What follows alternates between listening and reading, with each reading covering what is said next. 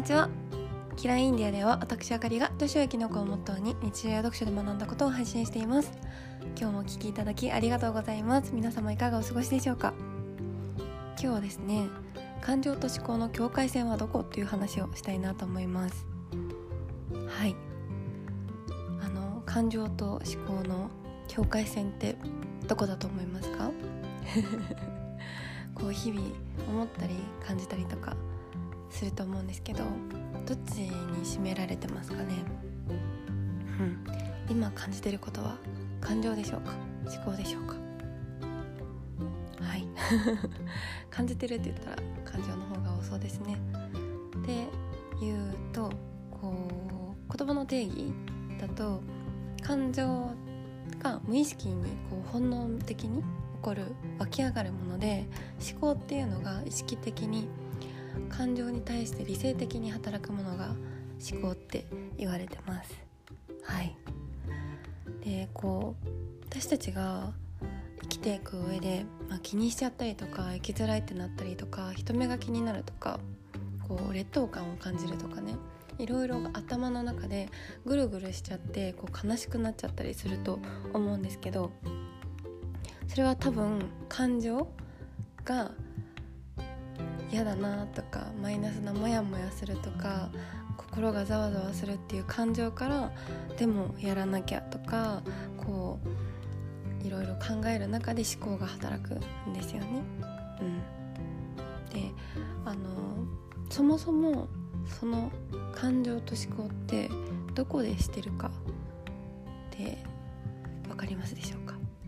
うん、心とか脳とか。りますけど全部私たちを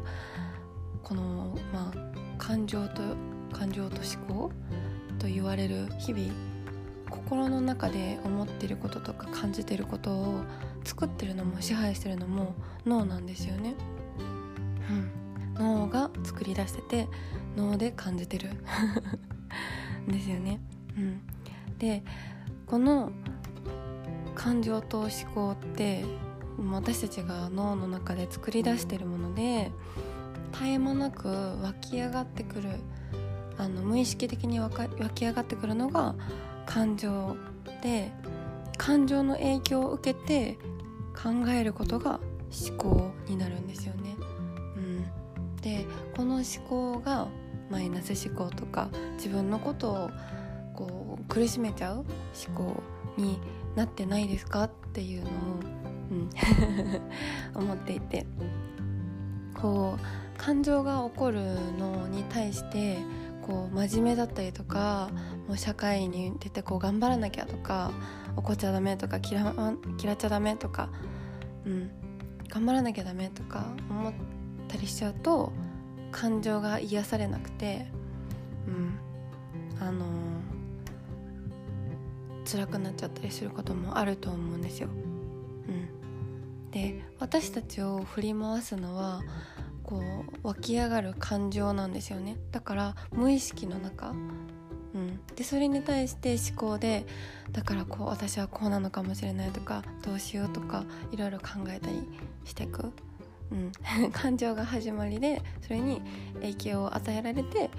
あの考えるのが思考になるんですよね。うん、で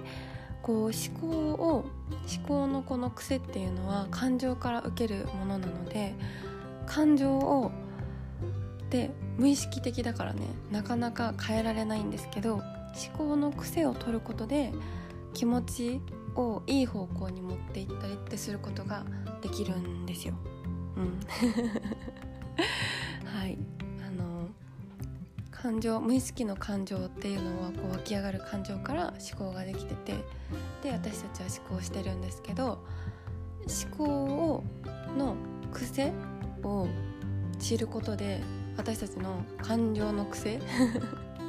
うん、無意識に作ってる自分のルールとか自分で怖いって思うこと悲しいって思うこといろんなことが分かるようになって思考の癖を操ることで気持ちをいい方向に感情をいい方向に持っていくことができるっていうサイクルなんですよね。うん、だかからこう気持ちとかに振り回されちゃって自分がしんどくなっちゃう時間心をすり減らしちゃう時間が多いっていう方は自分の思考の癖を知ることで感情の癖を 知るヒントになるんですよね。うん、こう無意識に湧き上がってくる感情だから思考を見つめることが大事になってその無意識に作ったものを取りほどいていくことで生きやすくなってくるっていうメカニズムがあるんですね、うん、だから感情と思考のあの関係性ってそんな感じ、うん、